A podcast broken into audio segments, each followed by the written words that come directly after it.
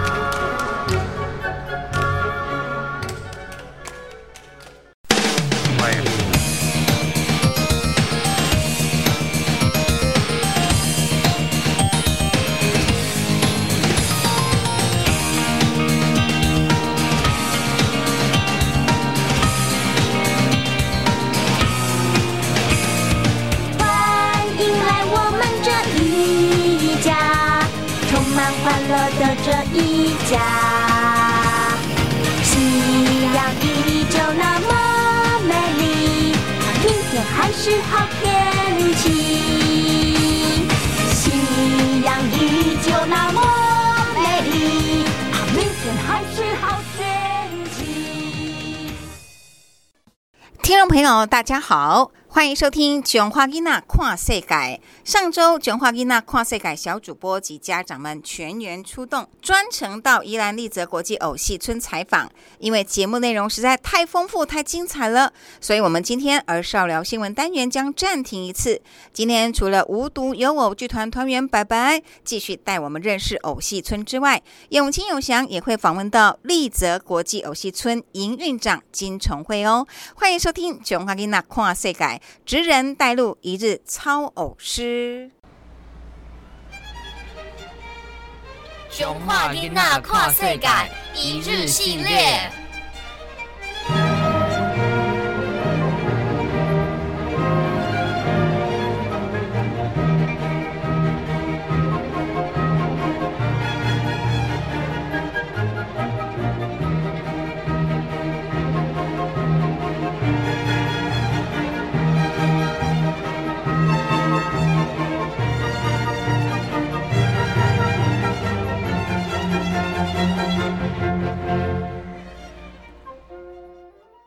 所以我们会一直不断的尝试使用不同的材质去制作哦，然后呢，我们也会海绵、泡棉，对，这个也是很轻，就像我的橘橘一样，我的橘橘就是这样来。的。橘橘在这里啦，它在睡觉，不要吃它。我们会把它分区块，然后就会把它割下来，然后把这些割下来的纸呢，就粘在这个上面，然后之后呢，我们就会把它放大到你想要的呃大小，然后放大到你想要大小之后，再描到那个上面去，然后一就是我们会在这个地方可能写，比如说 A A 就是表示 A 要跟 A 对接哦，然后粘起来之后呢，就会变成旁边的样子，所以你们会看到上面有一些 C 啊、二啊什么的，这些呢其实都是它的一些记号，嘿，让我们知道说哪边粘起来它可以变成什么样子，对。所以要先做一个模型。对，要先做一个模型，然后要敷这个牛皮纸上去，嗯，敷敷一层纸上去，我们才有把它分区块，然后再把它割下来。那说完了材质之后呢，我们就来介绍一下我们无独有偶所制所制作的这个作品。小杰的魔法时光蛋，刚刚是谁说他想那个？好，来，你看到小杰了，对，他是小杰啊，他是小杰，对，就是我们。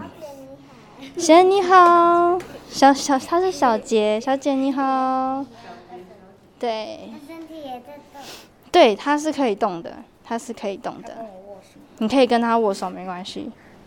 对，好，大家其实可以看到，像我刚刚说嘛，呃，无独有偶，其实不只有在做这个成人戏，也有这个亲子都合宜的这个戏，所以呢，这两出戏其实可以看得出有不太一样的这个风格的创作。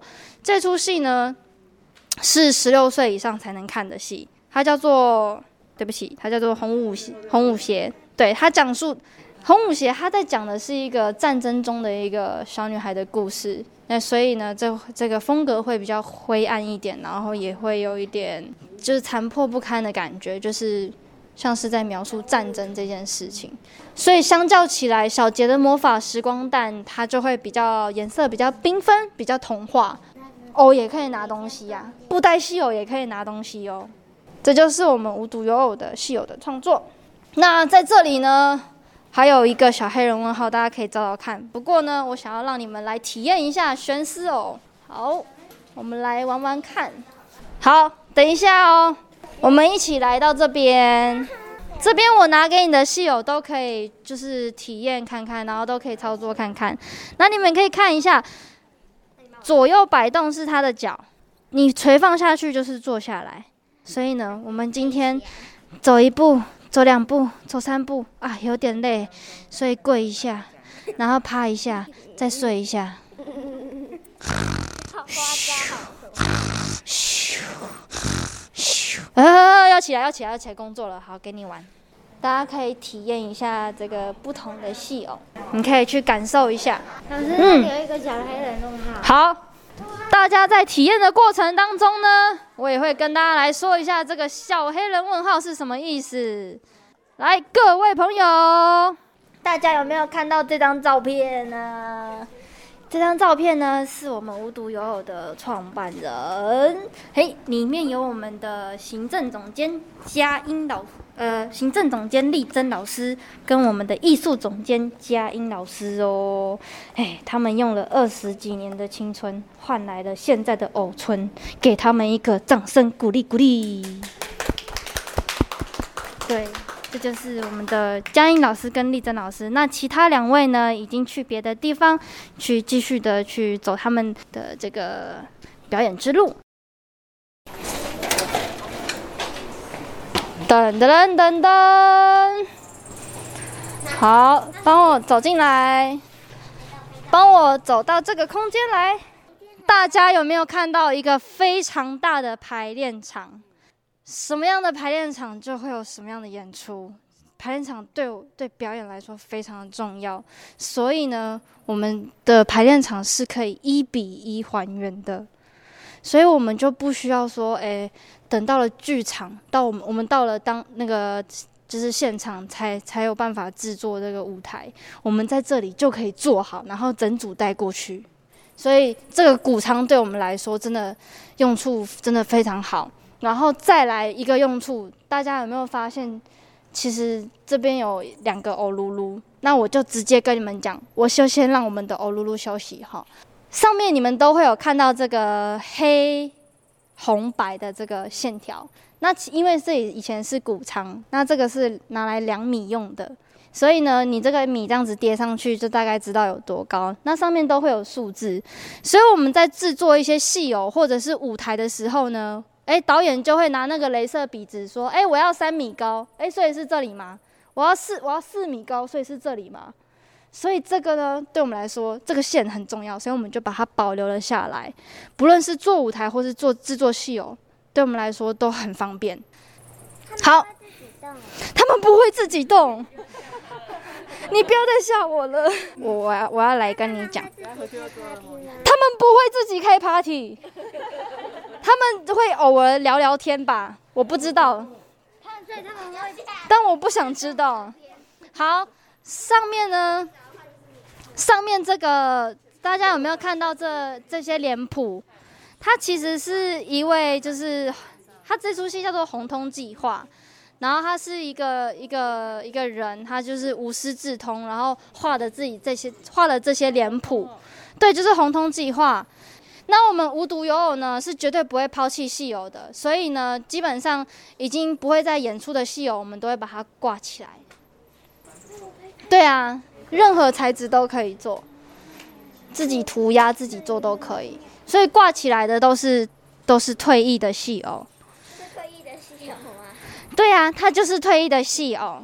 好，跟着我的脚步一起走。哎，大家帮我看一下这边，其实这里也有一个哦噜噜问号。来，雨伞对我们制偶师来说很重要，为什么呢？因为啊，雨伞的这一块，这一块呢，可以拿来做防水布，可以拿来保护它，也可以拿来制作衣服或者是其他东西都可以。然后呢，它里面的骨架，有没有看到里面的骨架会动？它可以拿来做关节，对。然后伞柄的部分就是操纵杆，所以坏掉的雨伞可以放来这里。啊，但是现在雨伞太多了，所以还是请你好好爱护你的雨伞。雨衣也是可以，雨衣雨雨衣我们也可以拿来做成其他的哦啊。那接下来我们要进到的这个地方会有点危险，这边是木工厂，因为以前呢、我们在台北的时候啊，我们的戏偶要是坏掉的话，我们就必须大概两两三个小时的时间，哎，送去工厂，然后修一修，可能隔一天，然后又要再送回来。所以呢，为什么我们会把七号仓跟木工厂摆这么近的原因，就是因为，哎，只要我们排练到一半，这个戏偶有问题，我们马上就可以拿过来这里做调整，然后再拿回去排练。所以就是就是节省了非常非常非常多的时间，所以我们有了自己的木工厂。那木工厂在做什么呢？主要呢就是在做机关类的东西。何谓机关类？诶，比如说，或者是身体结构，比如说，呃，小红帽好了，小红帽在故事里面要干嘛？它没有嘴巴啦，我有嘴巴。小红帽在故事里面要干嘛？小红帽要要采花嘛，他要去找奶奶，所以他要走路，对不对？他要走路，对他要走路，所以我们就会动一个他的脚的这个关节，因为他需要走路，对他需要走路。好，然后他也需要弯腰去采花，然后也需要哎提着面包去找奶奶嘛，对，所以我们就会做出这个手指，可以哎他的这个手指就可以勾住这个花篮或者是这个面包篮。这就是我们的小红帽，我是我我我我是这样子比喻啦。我们就是会依这个剧情它的需要，然后去制作这个戏偶，它可能需要什么样的要就是需求。它需要采花，那我们就让他的手可以动起来；他需要跑步，那我们就让他的脚可以动起来。那大野狼是不是就是要吃人嘛？所以呢，我们就会着重于在吃人这件事情。对，你说你说对了。因为他要吃人，所以他的嘴巴就会张开来。对，因为他不是大野狼。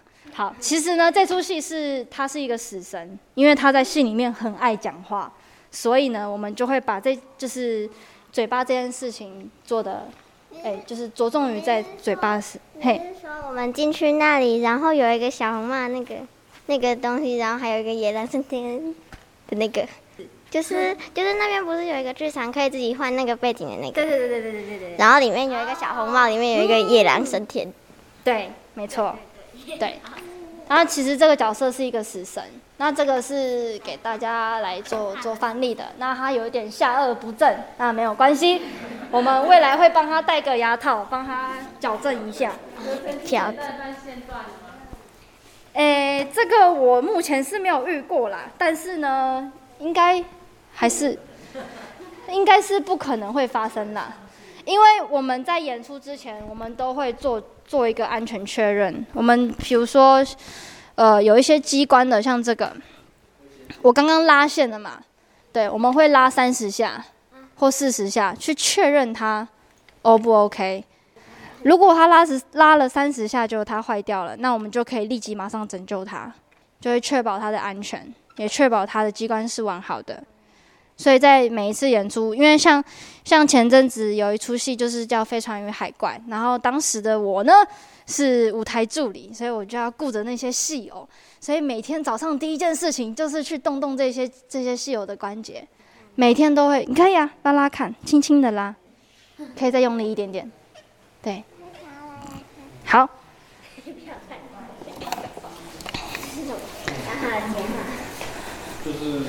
那说完了这个身体的结构，哎，拍谁吼？借我一下，借我一个位置。好，我们就要往我们的美术教室去喽！不要被吓到哦，里面有人在等你们，里面有一个人在等你们。请问一下他是谁？这是一个非常好的问题。这出戏呢叫做《搞砸的一天》，嘿，对，然后它是成人的戏，所以小朋友不太能看。嗯，没错。好，我要来跟你说一下这个黑人问号是什么哈。来，你们帮我靠近，然后站在这里。来，现在帮我抬头往上看，你觉得哪一只戏有在看你？好，哪一只？那一条鱼，那个大对。嘴巴，这个啊，这个偶噜噜问号啊，其实就是不管你站在哪一个角度，永远都会有一只偶看着你，是不是觉得很恐怖啊？然后另外呢，有一个这边后面有一个偶噜噜问号，其实对传统戏曲有田都元帅，那我们就我们自己的祖师爷，对，然后他是我们的亚伯特罗瑟老师。好，那我们看来这个柜子这边，我刚刚有说到嘛，我刚刚有说到无独有偶是非常就是会收纳的这个这个剧团，这边是各种材料或者是工具，只要是上面写到的，里面就是什么东西，所以东西永远不会找不到。好，这就是我们的四号谷仓，我们要去下一个地方喽。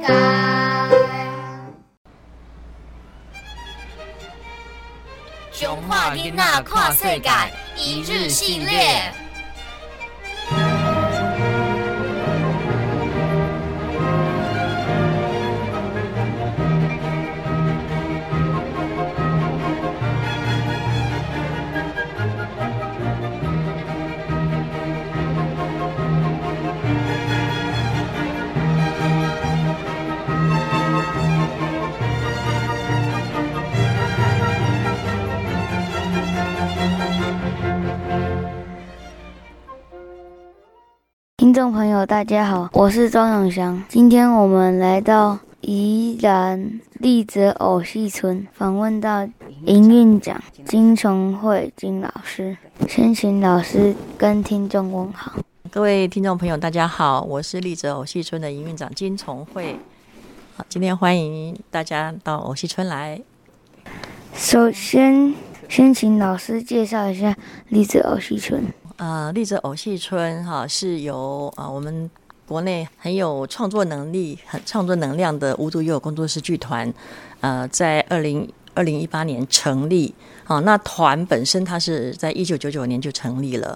那他们来到二零一三年来到宜兰之后，耕耘了一段时间，然后也跟农会租了这个谷仓群，好，大概有四个场域，那我们把它作为一个我们在宜兰的一个创作跟交流平台。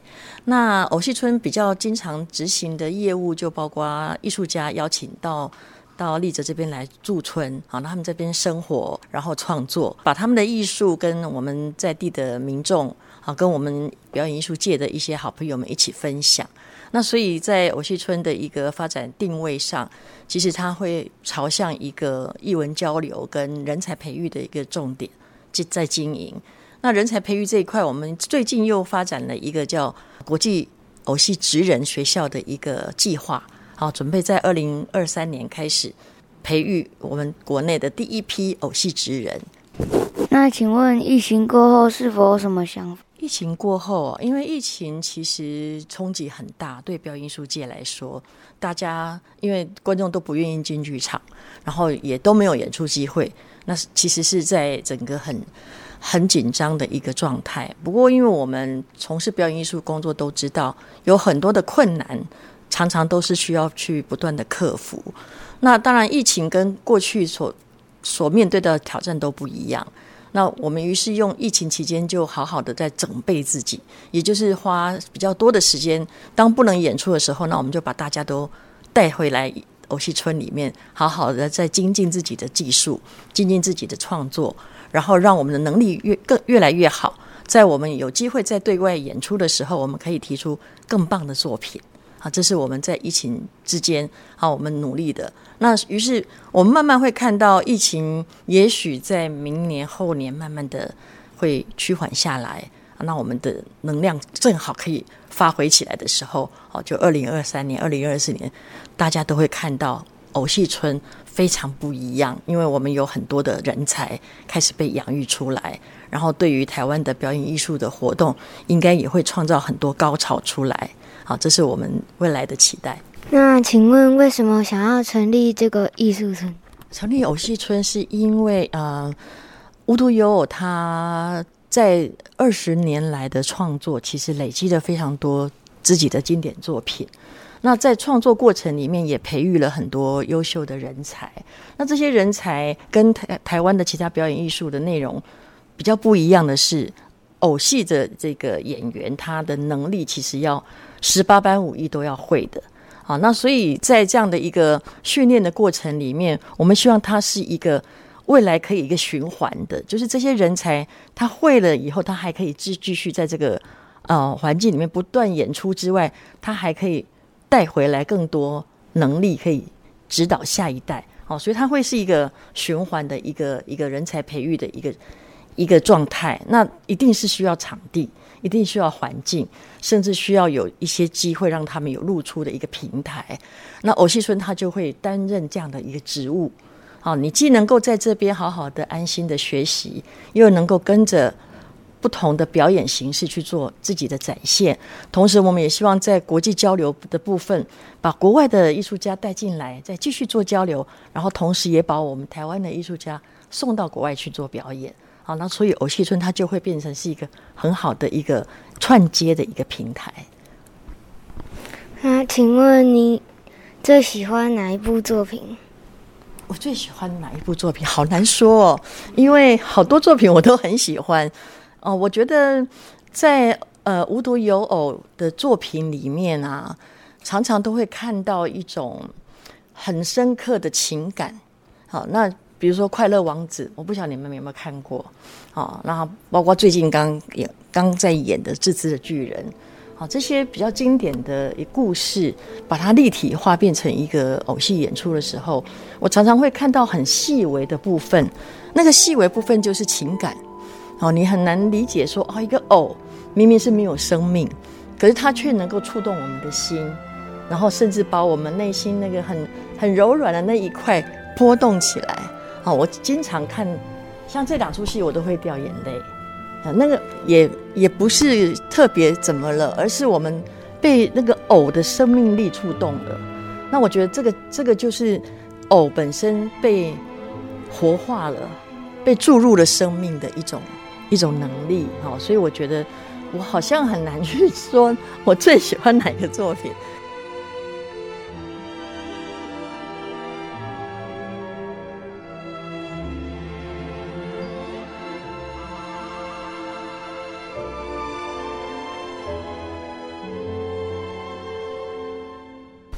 世界上有许多的偶戏，例如布袋戏、皮影戏，都代表着浓浓的东方文化色彩。那无独有偶剧团要如何让外国人感受台湾的特色？台湾的特色其实真的是非常多。好，那嗯，当代偶戏它是一个整整个比较是世界趋势的一种表现。那呃，无独有偶的戏里面，其实风格很多。好，不同的不同的呃，可以说国家不同国度哈，西方东方的一些一些艺术色彩，其实都会在作品里面不断的被开发、被发展啊，甚至演出。那我自己觉得，怎么样去凸显无独有偶的呃创作的特色，其实比较会是在他的他的一些呃美学传递上哈，因为。不管是东方色彩也好，西方色彩也好，它都有一个独特性，叫做自我的那个美学表现。那怎么样去凸显它作作为代表台湾？那当然是用台湾的比较特色的故事来做文本。它其实很容易就可以让让外国人可以看到。好，刚刚我们在影片里有看到一个夜莺的故事。好，那个夜莺的故事，它就是一个东方的故事。那它。在那个故事的一个一个表现的一个呃，不管是色彩上也好，然后形体上也好，你很快可以看到东方美学的部分。那像这些都是一个很好的一个诠释。那请问，在工作上有没有遇到什么困难？遇到了非常多困难，最大的困难就是钱不够，人不够。那这当然，这个讲讲起来，它其实都是所有。表演艺术界的人都会碰到的困难，那我们以往都会有一个心智，就是，呃，好像当你愿意走上这一条表演艺术创作的路的时候，你就要面对解决问题的能力。所谓解决问题能力，就是只要任何困难来，你都要想办法去克服、去解决。啊，也就是面对困难。那刚刚我们说疫情没有把我们打倒。那疫情都打倒不了了，更何况没有疫情的时候，哈，所以我们常常会觉得说，有有一股强烈的一种意志力往前推的时候，好像你就可以号召很多跟你志同道合的人一起往前走，好，一个人走很辛苦，那一起人一一堆人一起走就会比较有力量，好，所以我们常常会觉得说，嗯，志同道合很重要，好，那你你自己本身的的一个。呃，艺术路径的一个理想性也很重要哦。那这样这两个东西就会号召到，呃，跟你可以一起走的同伴。好，那怎至于钱怎么解决呢？钱有时候就会变成说啊，去寻找一些机会去做补助啊，啊，或者是我们把节目跟人家做一些交换啊，我们提供节目给别人，别人。提供我们一些经费啊，好，那慢慢慢慢的一步一步的去克服，那也也就是一般一边在练习自己，呃，长出更好的能力的方法，好，一边在克服一些困难，啊，一边走一边一边解决问题，大概是这样。那请问，在操作偶的最困难的地方，你怎么样让偶是有生命的？啊，因为我们看到所有的东西，都它都是就是一个固体的一个一个物件。那这个物件它没有生命力，对不对？好，所以你要让它很有像人一样的那个动态，那必须你要进入它。好，所以我们常常会说，在超偶之前，你要先倾听啊，你要听听见偶在跟你做一些什么样的呼应，然后你跟着他走。而不是你架着它走，是你随着偶去走。但是很多人都很难去体会这一块。那也就是说，你要怎么样去进入偶的身体里面，然后跟着偶开始去他要去的地方啊？这件事情其实是要需要花很多时间练习。那请问你们的工作内容有什么？我们的工作内容很多哈，就是在。在练习身体的部分呐，练习超偶的部分呐，跟练习怎么样用声音表达啊，以及我们怎么样跟大家一起合作，一起一起演演出一出戏。那另外就是还要有人是会制作偶，那制作偶之前要设计偶，好设计不同的偶的形状偶的内容材质怎么样去把它完成啊，然后真正要去把它服装再做起来啊，这些都是在呃制偶这部分要要做的。那另外还有一组人是要做行政工作，要想办法把活动的企划写出来，写出来之后开始要去行销，开始要去找赞助，开始要去跟观众讨论怎么样可以吸引观众来看节目，去行销，然后还要去筹备卖票的事情，还要印票，好，然后再来就是开始卖票啦，好，然后最后就是一堆人开始准备要进剧场，到剧场里面又开始准备，观众要进场前，我们要先把舞台设置好，演员开始排练彩排，啊，然后观众要进场前，我们就开始要把前台要布置好，好，非常多的工作，所以我们在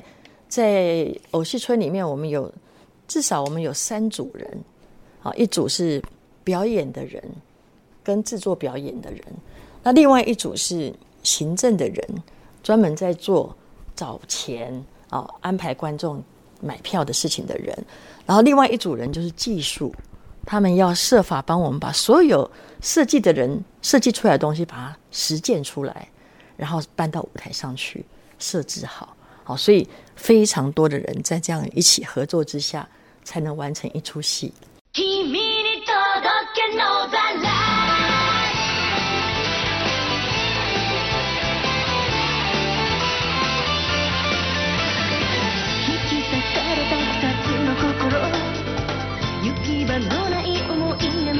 が胸を締め付けなぜこの時に出会ったのかと問いかける術は冴えた影に散る揺らぐことない強さなどなく听众朋友，大家好，我是庄永祥。今天我们来到宜兰丽泽偶戏村，访问到营运长金崇慧金老师。 所以工作时有没有遇到什么开心的事？哎，开心的事非常多。那当然最开心的就是，嗯，大家在这样的一个环境里面，只有一个念头，就是把事情做好。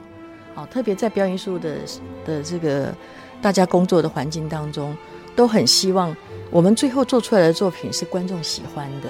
好，不管票房卖的怎么样，至少观众来看戏，看完了以后很开心，然后很喜欢这出戏，跟被戏感动。好，那就是我们最开心的事情。人偶的演出形式有什么？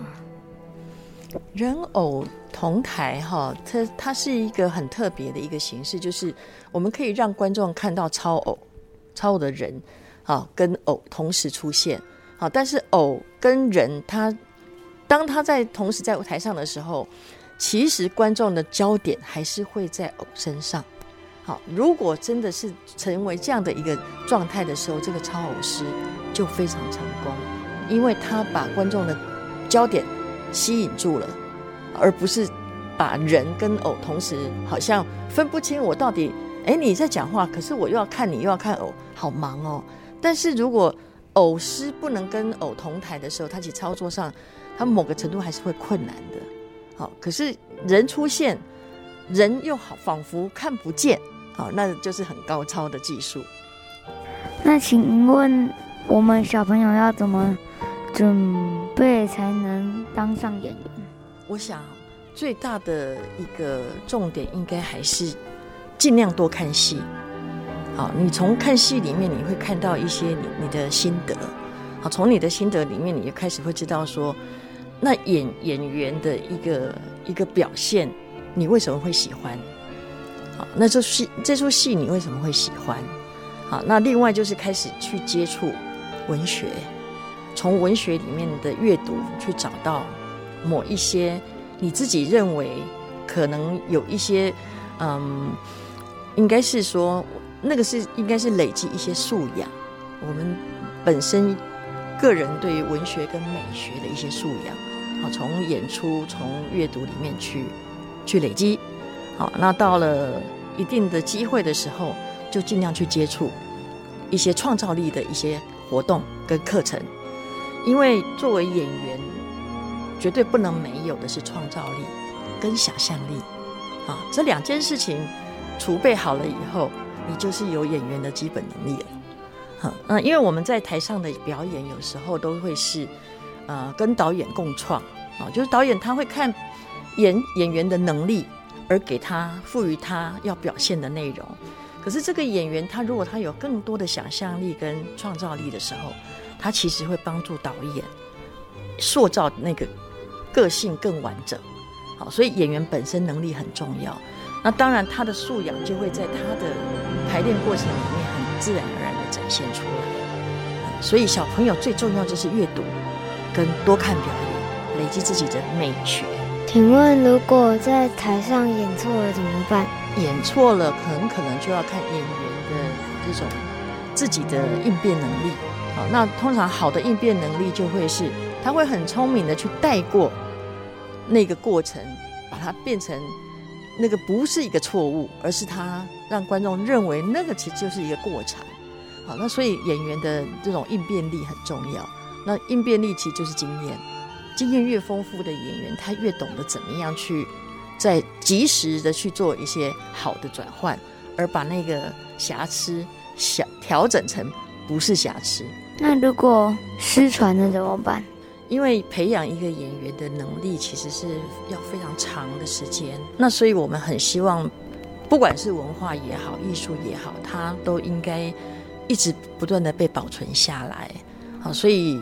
你说我们担不担心失传？绝对担心。那于是我们就会希望说，当我们在当今我们还可以做得到的时候，尽量让它维持好，不要失传。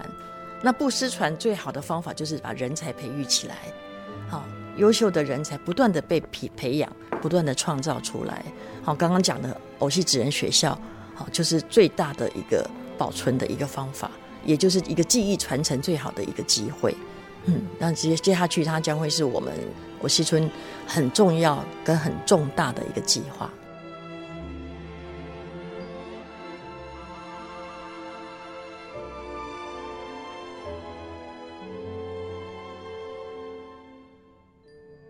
院长你好，我想请问一下，就是早上我们有一个音乐家，他在旁边拉大提琴嘛？那我每一次遇到这种，就是有音乐家，然后旁边有在跳舞的，然后即兴的，或者说戏剧的音乐家，这样，我都很想知道他到底是剧本先出来，还是音乐先出来，还是演员随着音乐有一些灵感，然后再做一些肢体上的创作。他他有很多，他有非常多的可能性，有非常多的可能性，是因为每一个团队的做法都不一样。那佳音导演他其实是一个非常开放性的导演。就是说，你要让他音乐先出来吗？他可能不会想要被音乐束缚啊，所以他会希望演员先理解这出戏。当然，王尔德的这出戏他已经有个文本，可是有这个文本里面，我们还是希望演员有他自己的创造空间。那所以演员在创造这个对话或者是偶戏的这这个铺排的过程里面，什么时候需要有音乐，导演跟演员就会有一一些意见。那这些意见出来以后，音乐家就会说：“那我可以给什么样的声音？”他通常都会是从这样的一个排练过程里面去找到适合的旋律，因为他会先看演员跟跟导演之间沟通的画面，跟那个段落里面在讲述的内容，所以音乐家会建议说：“那我们可不可以用像类似这样的声音？因为你们今天听到的是有些只有声响，它并不见得有旋律。”有些地方又有旋律哈，所以他会因为剧情的需要，然后去提供比较适合的安排。那这个我觉得就是两边共创的，就是导演跟音乐家这边共创。那就像我们现在在排戏，常常是演员跟导演共创一样，是一个比较开放的。那这个开放性有一个好处，就是大家都可以集思广益，提出自己的见解。那它的丰富性就会更好，而不是一个人主导。当然，导演他会是一个主轴的一个思考的，就是说，呃，当每个人都有意见的时候，他就必须拿定一个主意，我我采纳。对对对对，这个这个就是导演的重要的部分。嗯，像他今天是呃，就是有钢琴的嘛？那他那个谱已经是写好，还是说那只是因为当那个场地他是没有？钢琴，所以先录制好。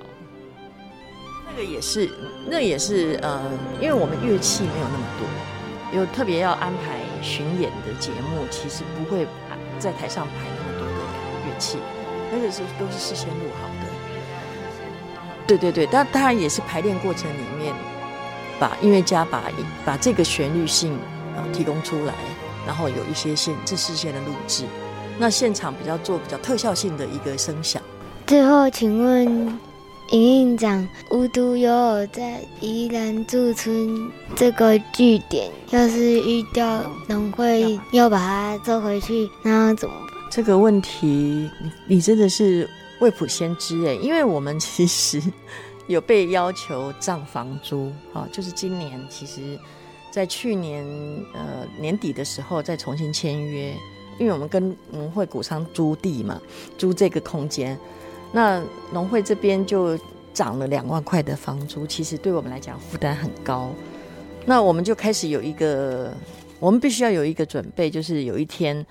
真的要被赶走的这个可能，那当然，所以我们这这几这这几个月当中，我们开始就一直在想，我们可以去再去哪里啊？再搬去哪里？这个确实也也会很烦恼的是说，开创这个空间下来，刚刚你们从头走到尾，你会发现这个空间其实耗费了非常多的心力啊，不管是财力也好，人力也好。好，那你再换一个地方，你就要从零开始，这个是其实是非常令人害怕的。啊，那但是你又不能说一定不会发生。好，所以我们也在准备，我们有有一个筹备，就是当我们必须转移阵地的时候，我们可能可以怎么样去找到适当的空间。好，那那个空间是不是应该先有一个基本设备了，我们才去？而不是像谷仓这样，我们从头开始，从零开始把它打造起来。好，那当然现在也有很多跟政府合作的机会，可是毕竟跟政府合作都会面临到有一天他又不要你在那里了。哦，来来来去去，来来去这些事情，嗯，我觉得除非我们自己有钱买地，自己盖一栋，不然很难解决。好，你永远要搬迁的这个问题。哎，这个这个其实是困难了，没现在也真的没有办法有一个正确的答案。哎，我们只能且战且走，哎，去去把帮自己有一个比较可能至少有五年的规划的一个安排。哎，那这十年就不敢说，因为太变数太大。请问有没有什么想对观众说的话？我们很很很需要啊，长期有更多的观众的。的关注，好，因为对于团队在经营，我其实在经营，其实都是无非就是想要让更多观众可以能够喜欢这个这些作品，然后在这些作品里面有一些体悟，甚至有一些我觉得有一些刺激啊，因为这些表演艺术它其实最大的一个对公众服务的角度来想，它就是一个艺术的美学的建构。那大家如果在看戏的过程里面有一些养分，其实就是我们最大的、最大的，我觉得是最大的收获。那也就是说，希望团呃观众能够长期的，好，可能现在就是你们还小，你们长大了以后就变成，你，也许又又有另外一批小朋友跟你们一样啊，喜欢这些表演艺术，喜欢来关心关心无独有偶。那越来有越多的人，因为无独有偶喜欢艺术，甚至从事艺术，那就是我们最最期待的事情。帮我们讲一下，我们有一个偶戏学校要开始招生哈。嗯，好，这个就很谢谢你们给我们这个机会哈，因为这是一件非常非常重要的事情。因为偶戏职人学校是一个台湾甚至全世界可能是第一个。作为好，对，就是说以偶戏村来讲，我们希望创造一个，嗯，未来有有心从事表演艺术的工作者都有机会从零开始到未来成为一个偶戏职人。好，偶戏职人就是说他是一个既能够演出又能够制作又能够创作的人。好，那。这个这个人在表演艺术界，他其实会有很大的发挥。我们说，他可能可以是一个表演人，他可能可以是制偶师，他甚至可以是一个创作的人之外，他还可以作为一个教育者，好，可以作为一个演出制作人，好，那甚至可以像我一样，可以作为一个艺术行政工作者。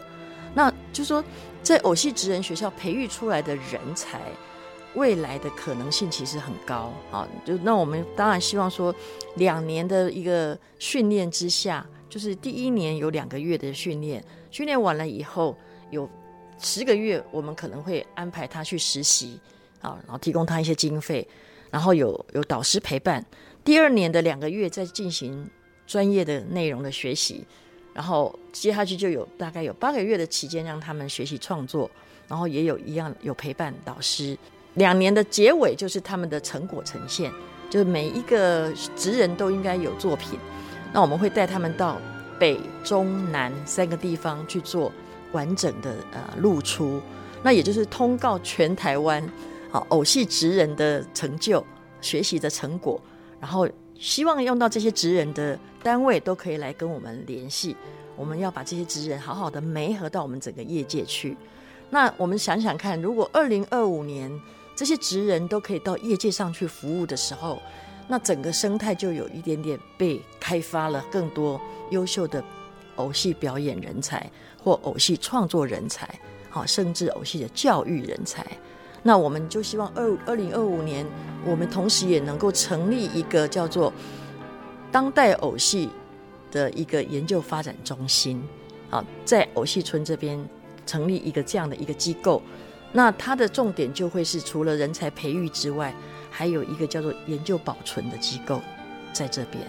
好，那当然我们希望这个路走下去是越来越宽广，然后为台湾甚至为全球把这些。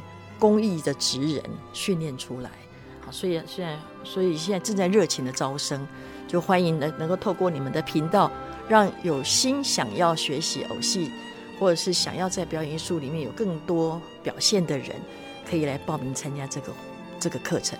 今天谢谢金融会营运长接受张中华金娜跨世界的访问，也希望大家都来。认识立德偶戏村无独有偶剧团，谢谢营运长，谢谢两位。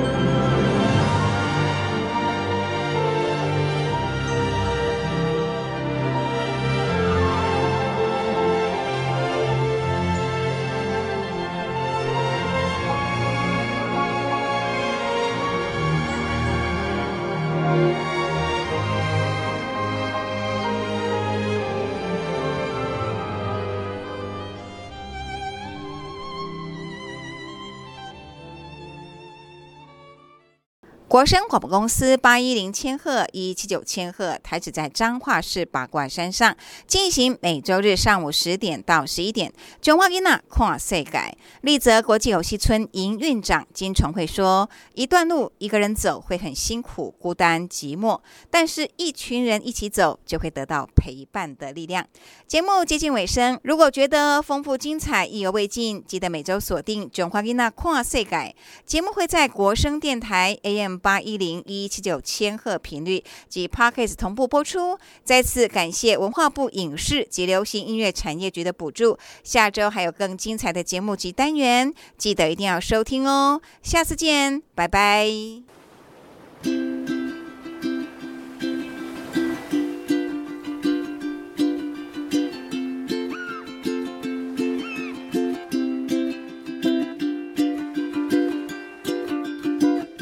A long, long time ago, there was a volcano living all alone in the middle of the sea. He sat high above his bed, watching all the couples play, and wishing that he had someone to. And from his lover came this song of hope that he sang out loud. every day for years and years. I have a dream I hope will come true. That you're here with me, and I'm here with you. I wish that the earth see the sky up above will send me someone to love.